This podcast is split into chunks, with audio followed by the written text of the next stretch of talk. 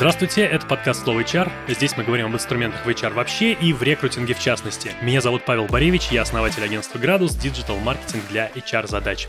И сегодня у меня в гостях руководитель направления комьюнити-менеджер Сбера Александра Тарасова. Саша, привет. Привет-привет.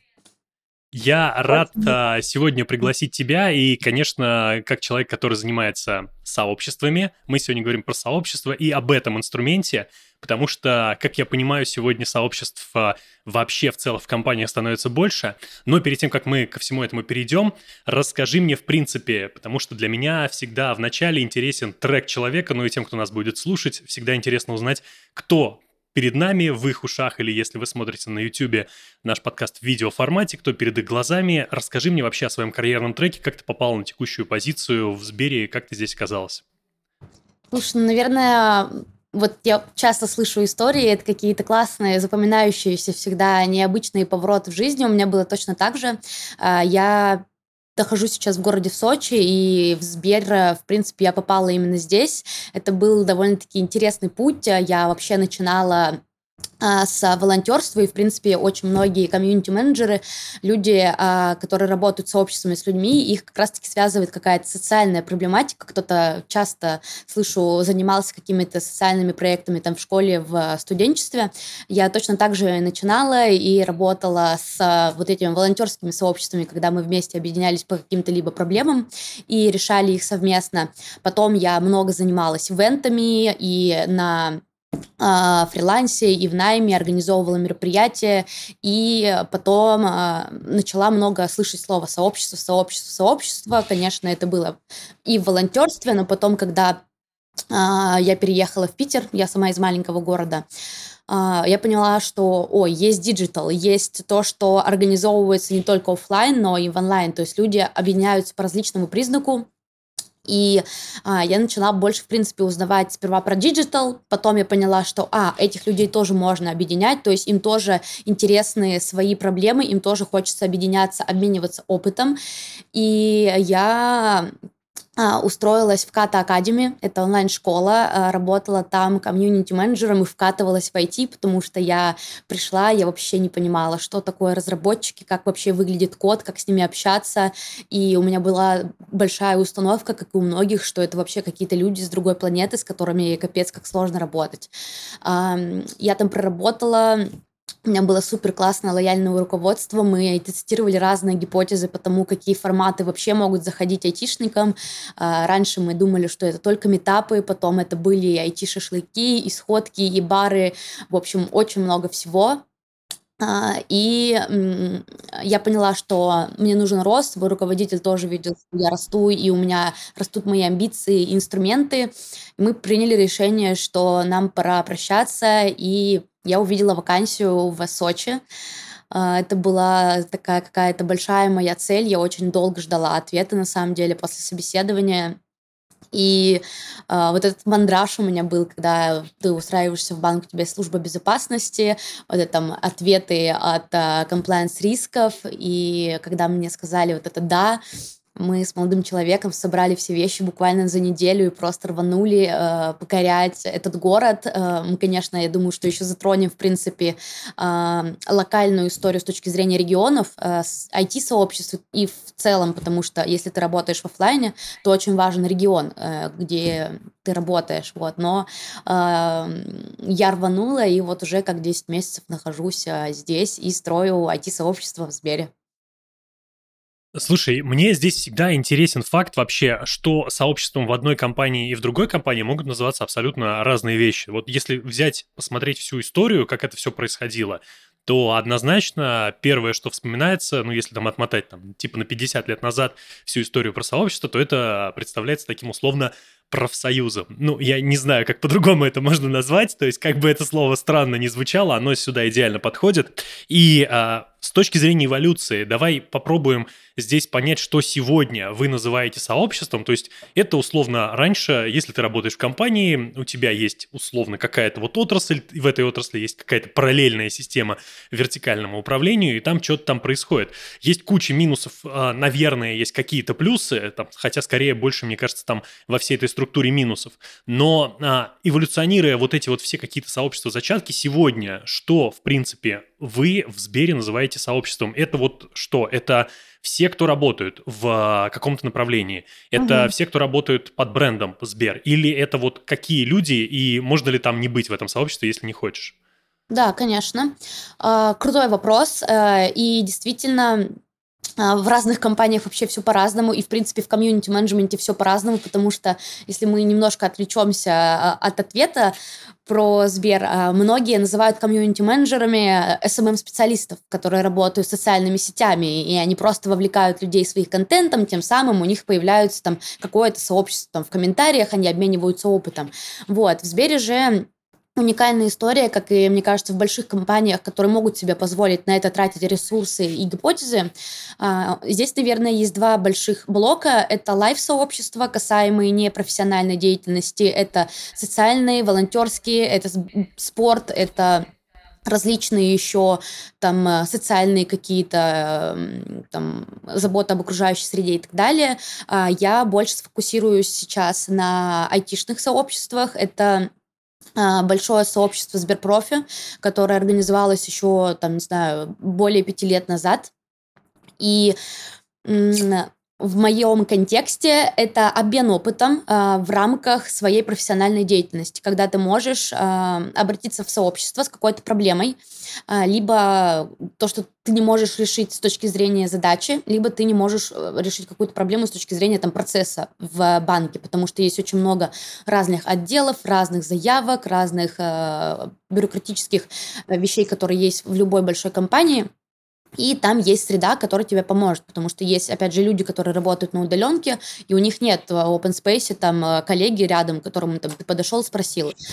И сообщество решает одну из проблем а, решения каких-то проблем в решении вот бизнес-задач. Конечно же, э, большая часть здесь еще есть социальная, что люди, в принципе, находят себе друзей, коллег, находят себе единомышленников, э, но это больше касается сообществ, которые не связаны с работой. Хотя часто работа перетекает уже в дружбу, и они там находят более э, глубокие какие-то ценности и ориентиры, с которыми они потом дружат и длят в их отношениях.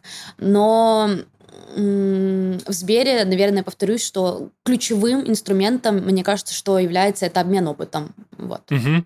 И тогда давай проведем здесь грань, потому что если мы говорим про IT, и потом перейдем в целом уже разговор про сообщество и их пользу. А какая грань в твоем случае, в твоем понимании между деврелом, то есть именно каким-то внешним пиаром IT-истории и внутренним пиаром э, развития сообщества? Ну, давай не будем здесь а, переходить во внутриком, я понимаю эту разницу, я думаю, что наши слушатели тоже понимают, но вот что ты делаешь, что не делает Деврел, и наоборот, вот где вот у вас проходит эта граница? У нас э, четко на самом деле распределена эта история, потому что есть две целевые аудитории. Деврел э, нацелен исключительно именно у нас на внешних кандидатов. То есть он максимально общается со всеми ребятами извне, рассказывает про вакансии, рассказывает про продукты, рассказывает про корпоративную культуру и, в принципе, а, ведет все взаимодействие только с внешними ребятами. Внутренние комьюнити-менеджеры, они работают только с внутренним э, целевым, целевой аудиторией и решают исключительно как раз-таки уже HR-вопросы, потому что я себя там наполовину считаю в блоке HR, потому что э, если мы говорим про внутреннее сообщество, это в основном, если мы в глубину уходим, то способствует эм, снижению процента по оттоку. Э, люди начинают больше привязываться к компании, к сообществам, к лидерам. Они становятся сами лидерами, им тяжело бросить свое сообщество, бросить какую-то медийность, свою команду и так далее.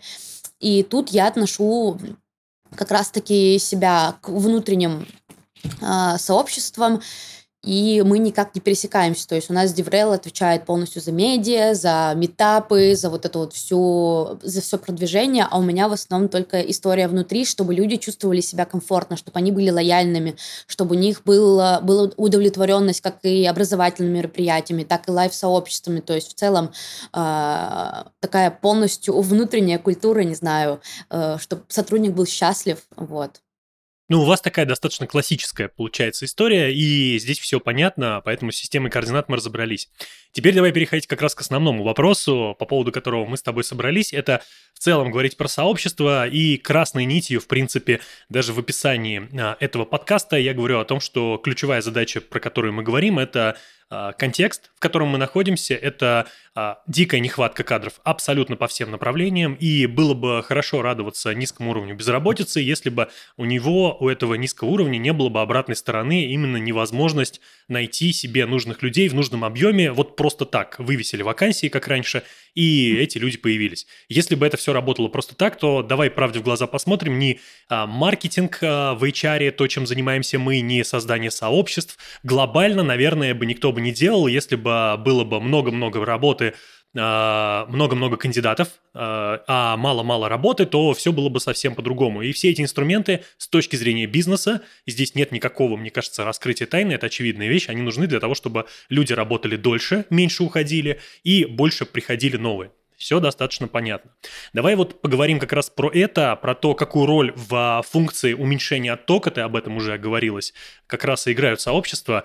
Ну и начнем с самого начала. То есть вот э, с точки зрения бизнеса, если мы говорим сегодня в реальностях 2024 года, в январе, когда мы записываем этот подкаст, что ты э, считаешь сообщество в целом для крупной компании может решать? Мы сейчас сознательно, конечно, отсекаем компании там в 20-30 человек, говорим про корпорации во всех смыслах этих слов, что ты, как человек, который внутри этого процесса находишься, считаешь, что может сообщество решить? Какие это а, задачи, как это решает бизнесу, помогает бизнесу, уменьшает задачи рекрутинга прямого и так далее. Давай вот поговорим об этом.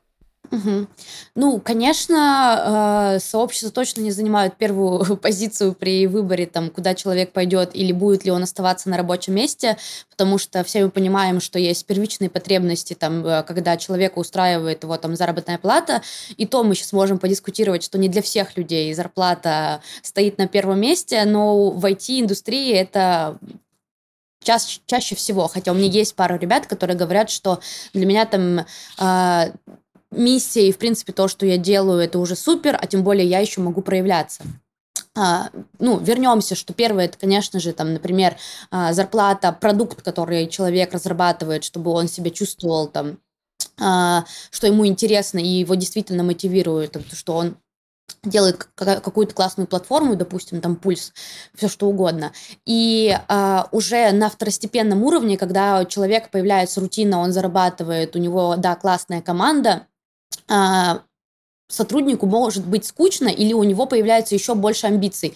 Да, он там стал, например, э, классным разработчиком, вырос там по карьерной лестнице, и у него появляется а, новая такая э, внутри амбиция, это делиться этим опытом, становиться для кого-то наставником. У нас есть в том числе история с Бади, но это вообще там другой блок. И когда корпорация закрывает еще вот эти вот э, амбиции человека, что тебе не нужно там идти куда-то э, менторить, тебе не надо идти организовывать свое сообщество. Ты можешь внутри организовать сообщество, которое тебе комфортно. А у нас действительно все там комьюнити-менеджеры, которые, неважно, там с профессиональными сообществами работают или там с лайв-сообществами, они все очень открытые. Если ты приходишь и говоришь, я хочу открыть там комьюнити, менедж... Э, комьюнити по бегу, или я хочу там э, изучать новый язык, хочу найти, кому будет это тоже интересно. И тем самым а, мы даем человеку проявляться и реализовывать его амбиции в рамках э, корпоративной культуры. И, конечно же, тут еще история про то, что а, ты в целом считаешь, что работа теперь больше, чем просто работа. Я не хочу тут говорить про там всю там семья и так далее. Это уже, мне кажется, такая тоже история, которая нездоровая. Вот. Но для многих людей здорово, когда ты можешь и поработать, и обсудить там, например, какие-то задачи в работе, а потом пойти в какой-нибудь поход. Для нас просто в Сочи это особо актуально. Мы тут часто ездим в походы и в Абхазию. Вот. А потом еще посмотреть вместе фильм. А особенно, когда люди еще и переезжают из других регионов сюда, а, это решает очень большую социальную проблематику, что людям не одиноко. Они могут работать одни тут в компании, э, в команде. У них здесь может рядом никого не быть. Остальные все в каком-нибудь там, не знаю, Екатеринбурге и так далее. А он сюда приехал один. И внутренним сообществом мы закрываем огромную социальную проблему о том, что людям страшно, одиноко, у них нет друзей, допустим, когда они сюда приезжают. И мы с этого и стартовали. Ну, то есть у нас сейчас офису больше года, и самым первым мы не стали выстраивать профессиональные э, сообщества, мы начали именно с life. То есть мы понимали, что сколько у нас людей сюда приехало из других регионов, а сколько уже здесь жило, жило и кто может поделиться опытом о том, где лучше снять квартиру, а, а как вообще ходить в горы, а нужно ли там где-то делать прописку. И насчет э, вот этих всех вопросов мы людей очень сильно объединили и решали их проблемы, обмениваясь опытом. А потом уже, когда мы более познакомились со всеми и выявили лидеров, мы начали э, развивать э, историю с профессиональными сообществами. Но она сейчас тоже э, на стадии такого зарождения, потому что э, в офис еще приходят люди, он еще не полностью заполнен, и это такая большая работа, в том числе с вовлечением, потому что э, тяжелее всего людей вовлекать, а это же не коммерческая история, и человек должен вечно быть на подъеме для того, чтобы вкладываться. И взамен он получает только, ну там, если э, мы там да, у нас есть там э, подарки, мерч там и так далее, но если мы идем в глубину, то получается, что социальное одобрение, что типа тебя говорят, что ты супер, тебя благодарят, э, тебя вечно там хвалят при других. Вот наш лидер, смотрите, мы там показываем в презентациях вечно наших ребят, что у нас есть супер классные лидеры, и тем самым люди еще закрывают эту потребность, что типа у них есть угу. социальное одобрение от общества. То есть фактически мы, с одной стороны, если говорить с точки зрения бизнеса, отойти на шаг назад. Вот представить, что есть два блока. Один блок – это человек, а второй блок – это бизнес. С точки зрения человека, начнем вот с этой точки зрения, мы даем социальные связи новые, потому что мы все понимаем, что примерно после университета, института, училища, в общем, какого-то образовательного вот этого блока у нас заканчиваются появляться новые связи. Это факт, потому что все лучшие друзья обычно оказываются из школы или из вот какого-то образовательного учреждения. И дальше, соответственно, есть какая-то работа, но там все немного по-другому. Мы здесь даем человеку эти новые социальные связи при релокации, при э, смене образа жизни. Ну, например, он всю жизнь занимался там одним направлением, сейчас абстрагируемся от IT, а посмотрим на это в целом. У него появляются, у него всю жизнь, например, друзья были логисты, а появились друзья, связанные с сельским хозяйством и внутри аграрных каких-то историй они работают. И, а, и таким образом мы решаем вот эту задачу. С точки зрения бизнеса, что я здесь вижу? Что мы, выдавая вот эти вот социальные связи, хотим мы того или нет, но, скорее всего, хотим, потому что иначе бы не занимались. Мы привязываем человека к этой локации, потому что это получается, знаешь, как при разводе, то есть как бы приходится а, делить друзей. Это друзья жены, это друзья мужа, и здесь понятно, что как бы никто не запрещает общаться, но есть четкое понимание, что если человек уходит из этого, из этой организации, он уходит из этого сообщества, потому что тем становится все меньше и так далее. И таким образом, ну, безусловно, здесь э, а, становится очень понятный вин-вин. А, человек получает дополнительные профиты, какую-то нематериальную мотивацию, это в любом случае будет нематериальной мотивацией, а с другой стороны он получает бизнес, получает а, удержание, потому что проговариваешь это или не проговариваешь, но всем понятно, что человек будет дольше работать в компании. По-моему, есть же какой-то даже тест, не помню, кто его придумал, что у тебя работает в компании лучший друг. Там это один из тестов а, удержания а, сотрудников компании.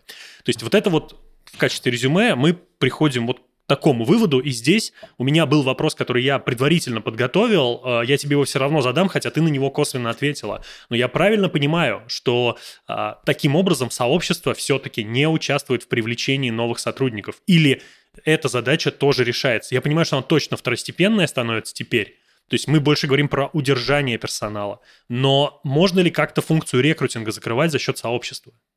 Конечно, она сто процентов закрывается, и у нас есть э, кейсы, ну, я говорю именно про наш центр, но я уверена, что в Сбере история с, ну, в принципе, с э, рекомендациями, вот, когда ты рекомендуешь друга, но тут две истории, когда ты рекомендуешь друга просто так, там, например, проект классный, а есть еще история с тем, что ты рекомендуешь друга именно в определенный офис просто потому что знаешь, что там классно, что там классная комьюнити, вот, потому что а, когда человек привязывается к городу, он может сюда позвать других людей, чтобы они сюда переехали, потому что он скажет, здесь классный офис, вы не будете сильно переживать про ваш там досуг, вы не будете переживать про то, что вы тут будете одиноки, никто не захочет решать ваши проблемы.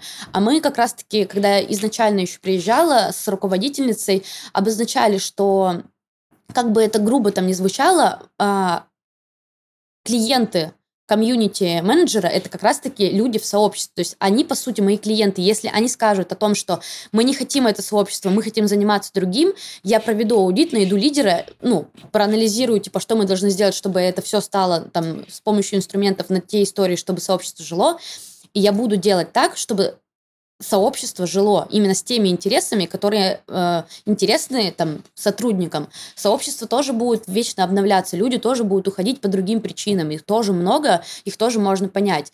И если, допустим, уходит сильный лидер по, по какому-то направлению и начинается провал, ты тоже должен вечно э, за этим следить. И история с амбассадорами, она довольно-таки э, классно работает. У нас есть в Сочи точно там больше пяти человек, кого вот привели, просто сказали, у нас очень круто, приходи, потому что а, ты будешь и классно работать, и классно отдыхать, и, в принципе, уровень твоей жизни, он, а, ну, повысится, вот. Конечно же, это не у всех, я такой средний ми- минимум говорю. Ну и тут же вопрос тоже про измерение там счастья сотрудников компании, и если мы приземляемся, то мы спрашиваем именно про наш офис или про сообщество, типа, насколько вы счастливы, э, то, что именно находитесь в этом сообществе, про лояльность, насколько вы готовы рекомендовать ТАСС. Это все очень сильно влияет, и, конечно же, мы это выносим на внешний фактор и стараемся за счет всех внешних сообществ привлекать э, кандидатов к нам. Вот. Но это тоже как инструмент просто для пиара и для э, позиционирования, наверное. Угу. Ну, то есть это вот то, что ты говорила только что, это ваш внутренний вариант условного такого ENPS, да, который вы считаете определенным образом Конечно, удовлетворенность да. по своим Мы... критериям. Давай да, поговорим мы... про непосредственно инструменты, которые вы используете. Ты уже косвенно сказал, что это а, метапы, но здесь мне бы хотелось бы говорить про те инструменты, которые как раз мы максимально можем экстраполировать. Потому что, в принципе, если сейчас взять и написать список того, какие активности ты проводишь, я думаю, там будет несколько десятков пунктов. Но есть те, которые исключительно ваши внутренние, и вряд ли этот опыт имеет смысл использовать в другой компании. Давай поговорим про те, которые можно использовать, если мы хотим у нас есть условно уже какое-то комьюнити, мы его развиваем для удержания, или мы его только начинаем развивать в нашей компании, какие инструменты разумно и если это можно, как мы можем посчитать их эффективность? Или, например, сразу мы говорим, вот здесь мы точно эффективность не считаем. Не хочу от тебя сейчас это слышать в формате первое самое эффективное, второе не менее эффективное, просто вот давай накидаем несколько вариантов, потому что я не давал тебе этот вопрос заранее, и моя цель сейчас, чтобы мы порассуждали на эту тему. Давай про инструменты, в общем, твой список. Угу. А, ну, вообще, даже если вот подумать про то, как построить классное сообщество или какие инструменты нужны для меня, первым в списке это всегда будет про обмен опытом. И, в принципе, про деление людей для обмена опытом по каким-то признакам. Они могут быть у каждого свои. То есть, в принципе, сообщества, они определяются по, по признаку. Типа, работаешь айтишником и дальше идешь в глубину. Там, на каком а, языке ты пишешь. Или там предприниматель, сфера предпринимательства. Там, а, не знаю, родители, мамы, папы, ну, кто угодно. И э, для того, чтобы, в принципе, людей э, сплотить и начать э, там, делать так, чтобы они общались, а иногда с, не со всеми получается так, чтобы ты привел и говорить, ну, общайтесь. Ты должен э, создавать как раз-таки обстоятельства, при которых люди будут знакомиться, обмениваться новостями и находить как раз-таки точки соприкосновения. Э, я бы точно подумала, то есть по каким признакам э, мы будем делить это сообщество, и создавала бы в первое время точно пространство для обмена опытом. Это точно первоначальные нетворкинг-сессии. Ну, то есть если мы будем проводить просто метапы и не будем создавать платформу или пространство, где люди смогут пообщаться, познакомиться, сообщество не построить. Ну, то есть люди будут приходить, они послушают спикера, выпьют кофе, они уйдут. А, и так будет постоянно. И э, нужно создавать условия, как я и сказала, чтобы люди знакомились. Конечно, это всякие классные нетворкинг-инструменты. А, есть еще масса небанальных инструментов, когда люди могут перед началом мероприятия или после мероприятия познакомиться. Это digital формат, когда вы создаете чаты, random coffee и так далее для того, чтобы люди познакомились. И потом, когда люди начинают э, находить точки соприкосновения, мы устраиваем другие различные форматы, в том числе там развлекательные, по типу IT-квизов, стендапов и просто там day-оффов, когда мы идем э, отдыхать э, в какие-то бары и так далее, где появляется именно эмоциональная составляющая, потому что если человек ходит только на метап, там сложно выразить, в принципе, эмоции, а в основном люди ну, начинают с друг другом больше эмоционально привязываться, когда появляются эмоции. Вы там вместе что-то посмеялись, обсудили, вы там выиграли квиз, проиграли квиз, у вас уже появляется какая-то точка соприкосновения, и, в принципе, смех, он очень сильно объединяет людей. У нас в офисе есть а, иногда традиция по пятницам скидывать мемы, и есть а, вообще формат частый в комьюнити-менеджменте это мимятница, когда ты как комьюнити-менеджер можешь скинуть какую-то картинку э, и говори, ребят, придумайте классное описание. Или там придумайте там, какой-то мем, связанный с офисом или с вашей специальностью. И тем самым ты людям даешь проявляться, они э, что-то тоже делают для сообщества, тем чувствуют свою причастность, что они что-то сделали. Вы там еще накидали реакций, и все посмеялись. Иногда во многих а, офисах мы такого не делали, делали вообще э, безграничный юмор. Ну, то есть все, что связано с чем угодно, мы давали э, форму для проявления вот этого всего, то, что иногда ты такой скрываешь, тебе сложно об этом пошутить, иногда про работу, про увольнение, ну, про все, что угодно. И такой формат, когда ты не боишься выразить, выразить себя через юмор, он тоже классный. Следовательно, мы обмениваемся опытом, знакомимся, объединяем людей эмоциями, какими-то развлекательными мероприятиями, и через это все находим лидеров, э, лидеров, которые начинают проявляться. Они в основном заметные это люди, которые задают какие-то вопросы, они могут подходить, спрашивать, а, могут что-то предлагать. И тут как раз-таки важная миссия людей этих замечать, а, где-то их фиксировать карандашиком, либо в какой-то табличке, в конфлюенсе, где угодно, и начинать с ними работу. Спрашивать, а что они хотят, как они именно видят свое сообщество, сколько они времени этому сообществу готовы уделять.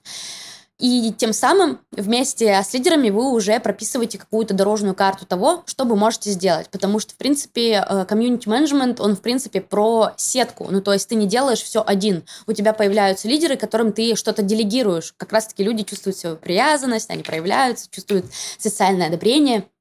И потом это уже получается такая сетка из комьюнити, комьюнити-менеджера и лидеров, и вы делаете различные планы мероприятий, форматы для того, чтобы а, людей еще больше вовлекать и менять форматы. У нас а, как я уже и сказала, первые полгода, даже, возможно, чуть больше, было очень много life мероприятий. То есть мы делали супер мало метапов, и, в принципе, я за них не отвечала, потому что мы очень много метапов делали именно э, внешние.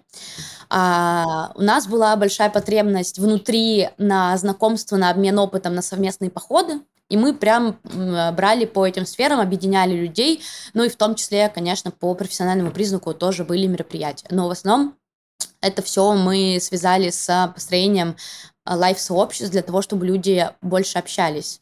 А, тут небольшая ремарка, что у нас очень много людей, они именно приехали, то есть они не из Сочи, и они приехали действительно где-то одни, где-то с ребенком, где-то с семьей, и мы решали большую проблему того, что людям было просто грустно.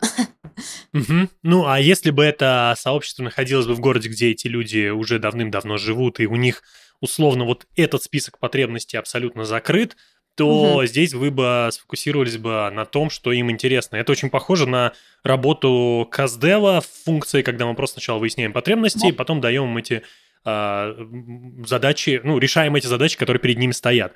Я же правильно понимаю, что вот эти инфлюенсеры, эти адвокаты бренда, это абсолютно некоммерческая вся история, то есть никто за это денег не получает, это все на чистом энтузиазме, иначе весь флер потеряется, иначе получится, что какая-то продажа друзей.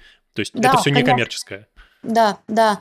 А, но а, про амбассадорство, когда ты уже приводишь человека в компанию, и он м, отработал более трех месяцев, это уже э, за вознаграждение. То есть, если ты Ну, привел... это стандартная модель, здесь это абсолютно понятно, то есть это уже стандартная модель э, мотивации для того, чтобы никто не забывал, что рекрутинг это дорого в первую очередь, и поэтому неплохо было бы а, эти деньги перенаправлять вовнутрь, потому что более лояльный человек приходит. Но вот у меня отсюда сразу очевидный минус сообщества, который происходит. Нет ли в этом риска в том, что если вдруг так случится, ну, а люди, а, если бы они были стабильны и предсказуемы, они бы были бы машинами, но люди чуть менее стабильны, чем автоматы.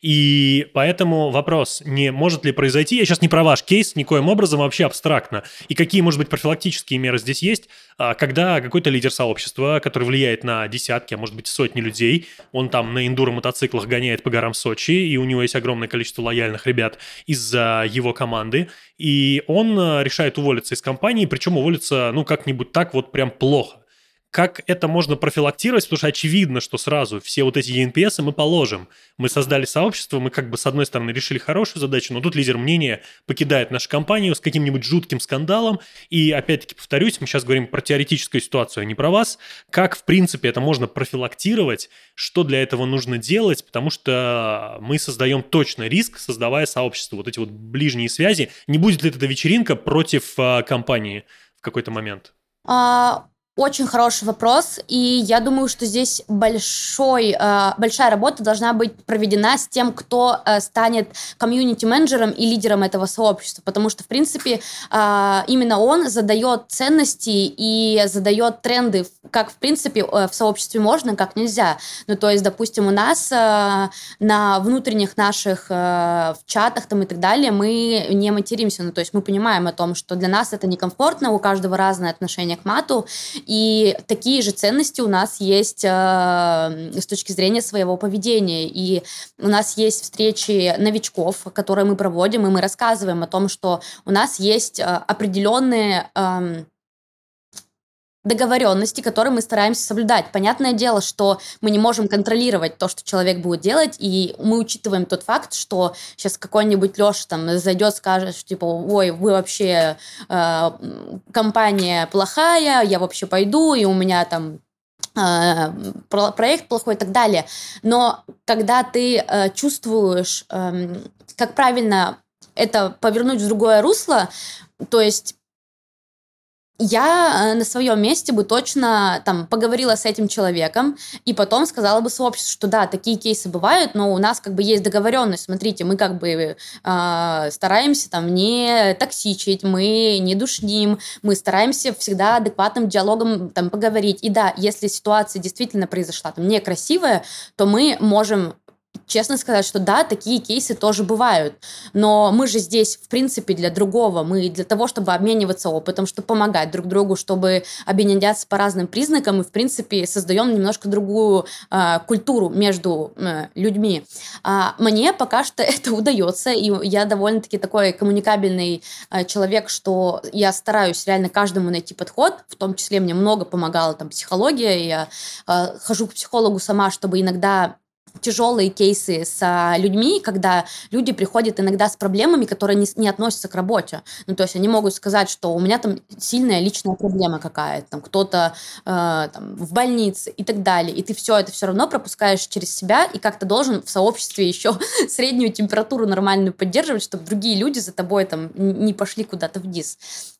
Следовательно, это большая работа, чтобы поставить человека на вот эту позицию комьюнити, которая сможет эту температуру выстраивать хорошо. Конечно, есть риски, что э, придет какой-то человек, который захочет там перехватить эту власть, создать другие правила, создать там вообще другую культуру, но я думаю, что истинный лидер, а комьюнити-менеджер — это лидер, он должен уметь работать с разными людьми, и в том числе с антилидерами, которые захотят перестроек, э, забастовки и так далее. Вот. Но это все, мне кажется, что решаемо, если ты правильно а, на изначальном этапе выстроил диалог.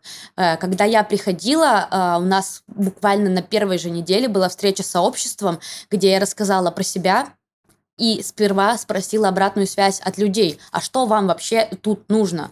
А, нужно ли вам вообще э, профсообщество, а нужен ли бег, а какие у вас вообще ценности, чем вы живете. И тем самым я эти договоренности не сама придумала, а мы с ними, ну, прям вместе их прописали и стараемся их как бы продлевать.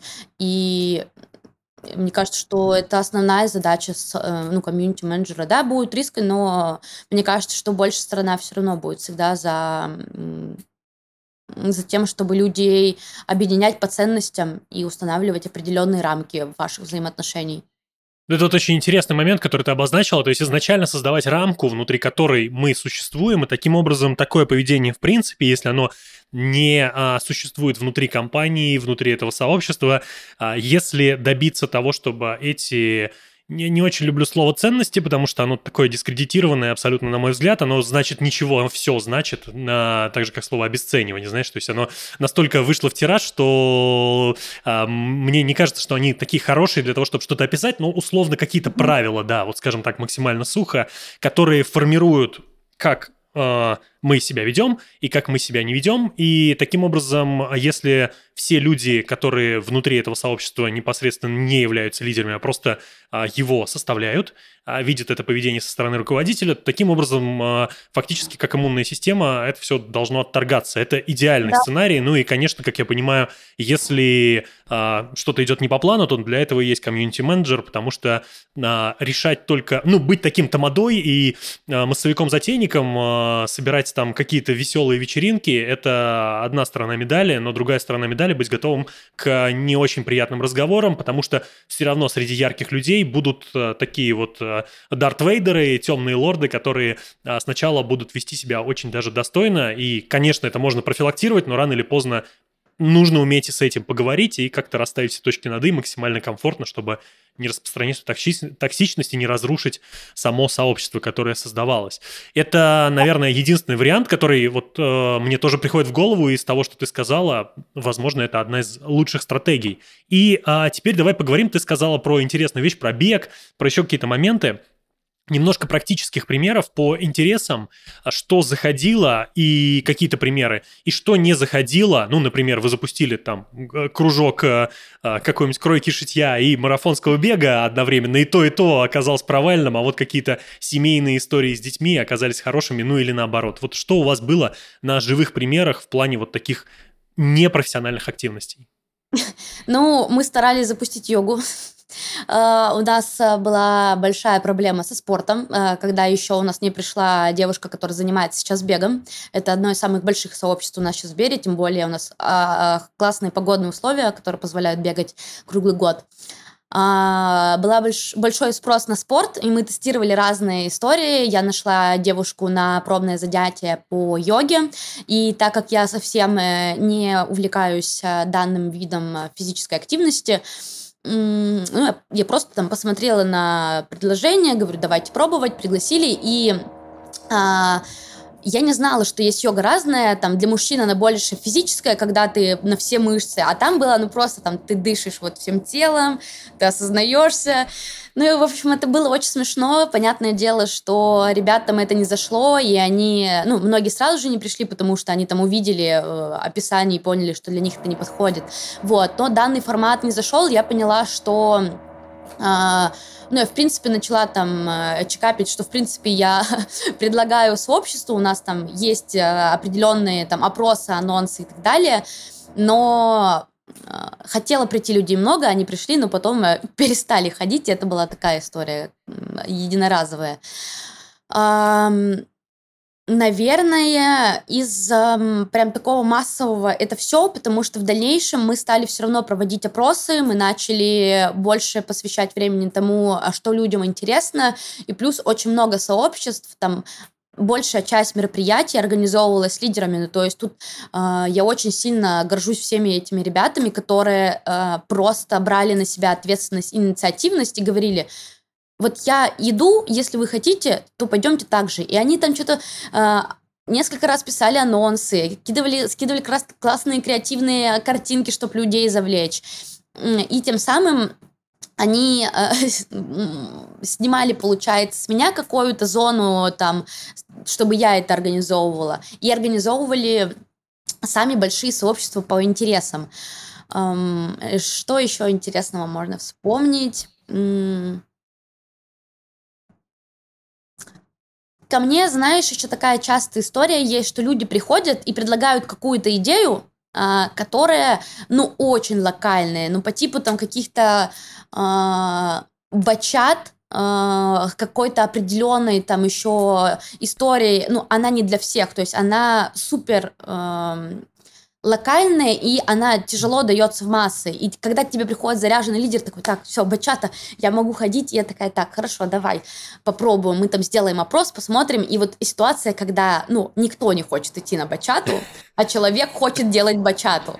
Вот. И таких кейсов вот было реально много. Особенно, когда ты работаешь не сообществом, где у тебя конверсия активных людей там не там 10-15 там человек примерно там допустим а их больше. У тебя есть большая выборка из того что люди хотят чем они занимаются.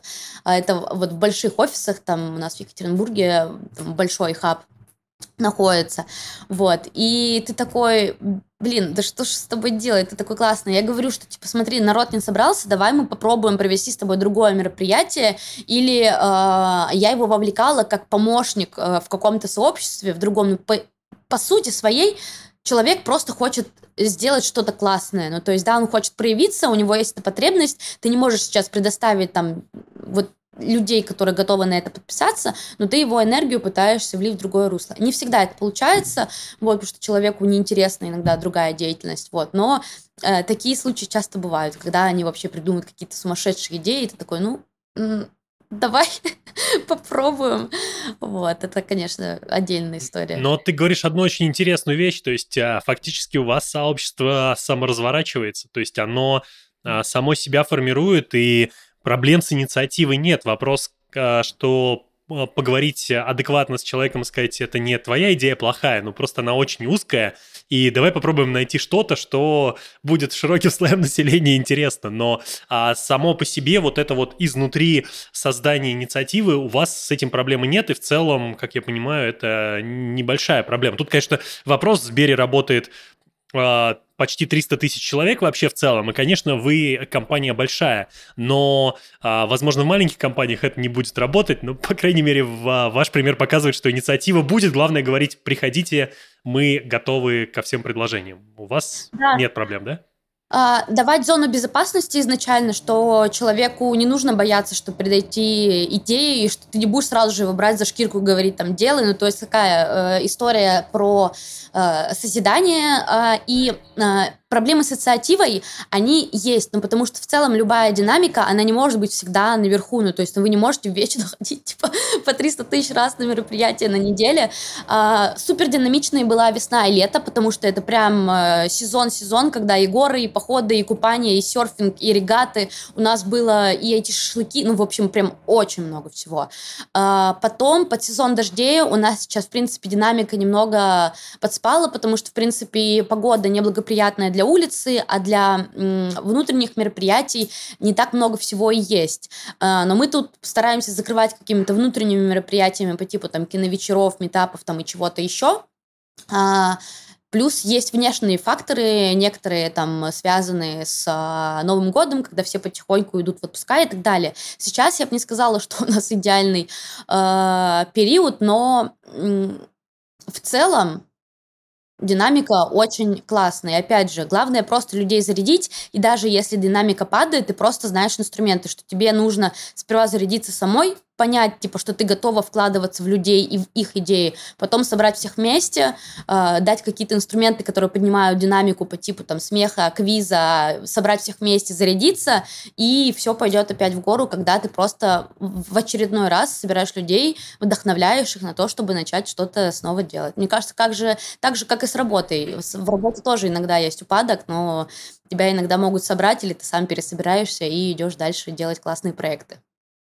Мы о финале, мы уже с тобой близимся к финалу нашего сегодняшнего подкаста, всегда обсуждаем новости про HR в целом, и хочу послушать твое мнение. А, у, а, на сайте ТАСС тут была опубликована новость, более половины опрошенных россиян заявили о желании сменить работу. А, итак, в чем, собственно, суть? 54% опрошенных россиян хотят сменить работу, большинство из них из-за неудовлетворенности финансовым вознаграждением. При этом всего треть работодателей прилагает усилия для удержания своих сотрудников, а, говорится в исследовании рекрутинговой компании GetExperts. А, вопрос у меня вообще в следующем. Ты как это все воспринимаешь? что ты думаешь по поводу вот этого? Очень много просто исследований говорит о том, что половина людей хотят поменять работу свою. Как ты думаешь, в чем здесь причины? Потому что финансы э, зачастую, знаешь, э, есть объяснение, почему я так делаю, и есть истинные причины, поэтому обращать внимание на то, почему люди это себе объясняют, не столь важно. Но ты вот изнутри, со своей точки зрения, видя эту статистику, она из исследования в исследовании повторяется, что половина людей хотят поменять работу.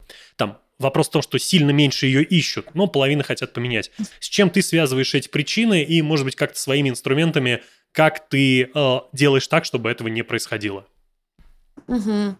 А, я думаю, что это случилось из-за того, что появилась, а, ну, вот на ум появилось две ниши, которые предоставляют тебе классный социальный лифт, и люди начали это видеть. Первое это IT, когда ты можешь отучиться на курсах и изменить свой заработок э, там в несколько раз.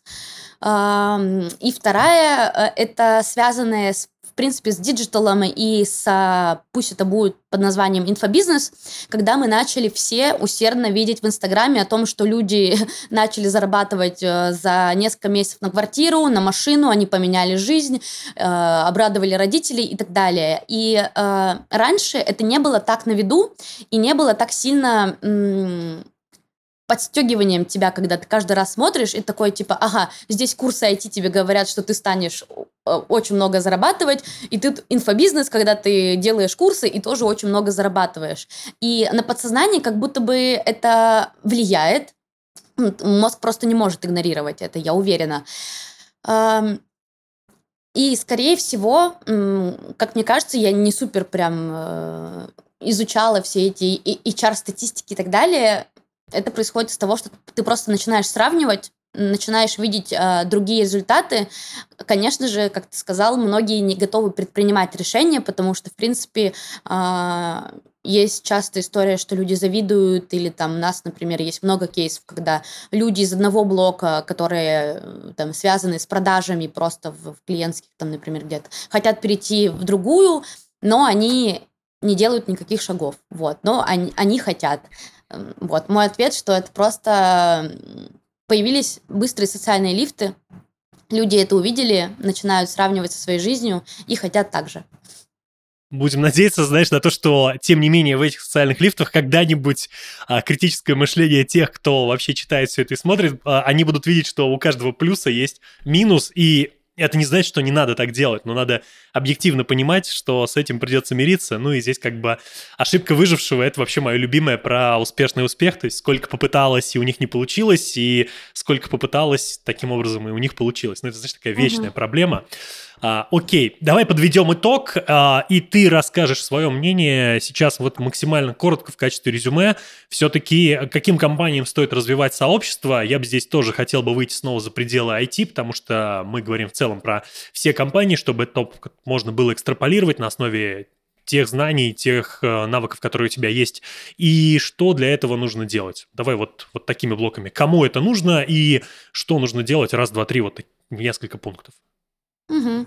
Ну, каким компаниям тут точно история про то, что кто готов на это тратить время и кому э, это важно, потому что не каждому предпринимателю, бизнесмену, руководителю важно объединять людей, думать о их, э, там, не знаю, проблемах. Э, там первоначально, опять же, идет там заработать, заплатить какой-нибудь кредит э, на, там, не знаю, на помещение и так далее. И, конечно, когда в самом коллективе есть история про то, что это работа, и люди никак не общаются, и пытаться, возможно, какие-то проблемы э, компании загладить сообществом, так не получится, потому что людей должно сперва удовлетворять все на уровне там заработной платы, проекта, то, чем они занимаются там с руководством, а потом они могут уже свободно и вовлекаться во внутренние корпоративные сообщества. Я говорю только про корпоративные.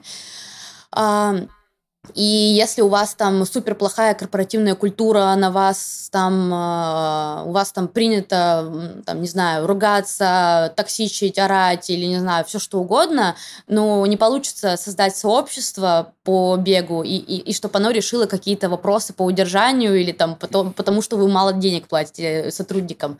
Вот. Это история осознанная, когда вы понимаете, что э, наверное, опять же, сообщество это про людей, про их потребности, про их э, удержание, про заботу. И если не заботиться в других сферах, э, но создавать сообщество, это точно э, пойдет еще больше в минус, чем в плюс. Эм, ну и не знаю, наверное, больше, опять же, я человек-эмпат, думать про неравнодушие, про объединение, про то, что есть большая миссия в том, чтобы создавать друг другу поддержку, опору и находить точки соприкосновения, потому что сообщество в том числе про нетворкинг, и именно так мы познакомились с э, Игорем, который был у тебя уже на подкасте. Э, оно дает большой рост с точки зрения тебя как личности и тебя как компании, что ты даешь э, большое поле для людей, чтобы они обменивались, помогали друг другу, росли э, и возможно, даже решали вопросы карьерные, то есть звали друг друга в другие команды внутри компании, и это все сто процентов работает. Здесь э, Саша упомянула Игоря Мостовщикова, он тоже был на нашем подкасте, если интересно послушать его мнение о том в целом, как можно относиться к маркетингу в HR, как это можно организовать. Мы с ним обсуждали именно эту тему. Послушайте один из выпусков, который мы делали раньше, и он, на мой взгляд, получился одним из самых интересных выпусков, по крайней мере, статистика по прослушиваниям именно об этом тоже мне и говорит. А, ну, а мы с тобой на этом закончим. Спасибо огромное, что нашла время. У меня в гостях сегодня была руководитель направления, комьюнити-менеджер Сбера Александра Тарасова. Саша, спасибо, что к нам пришла. Пока. Спасибо тебе. Пока-пока.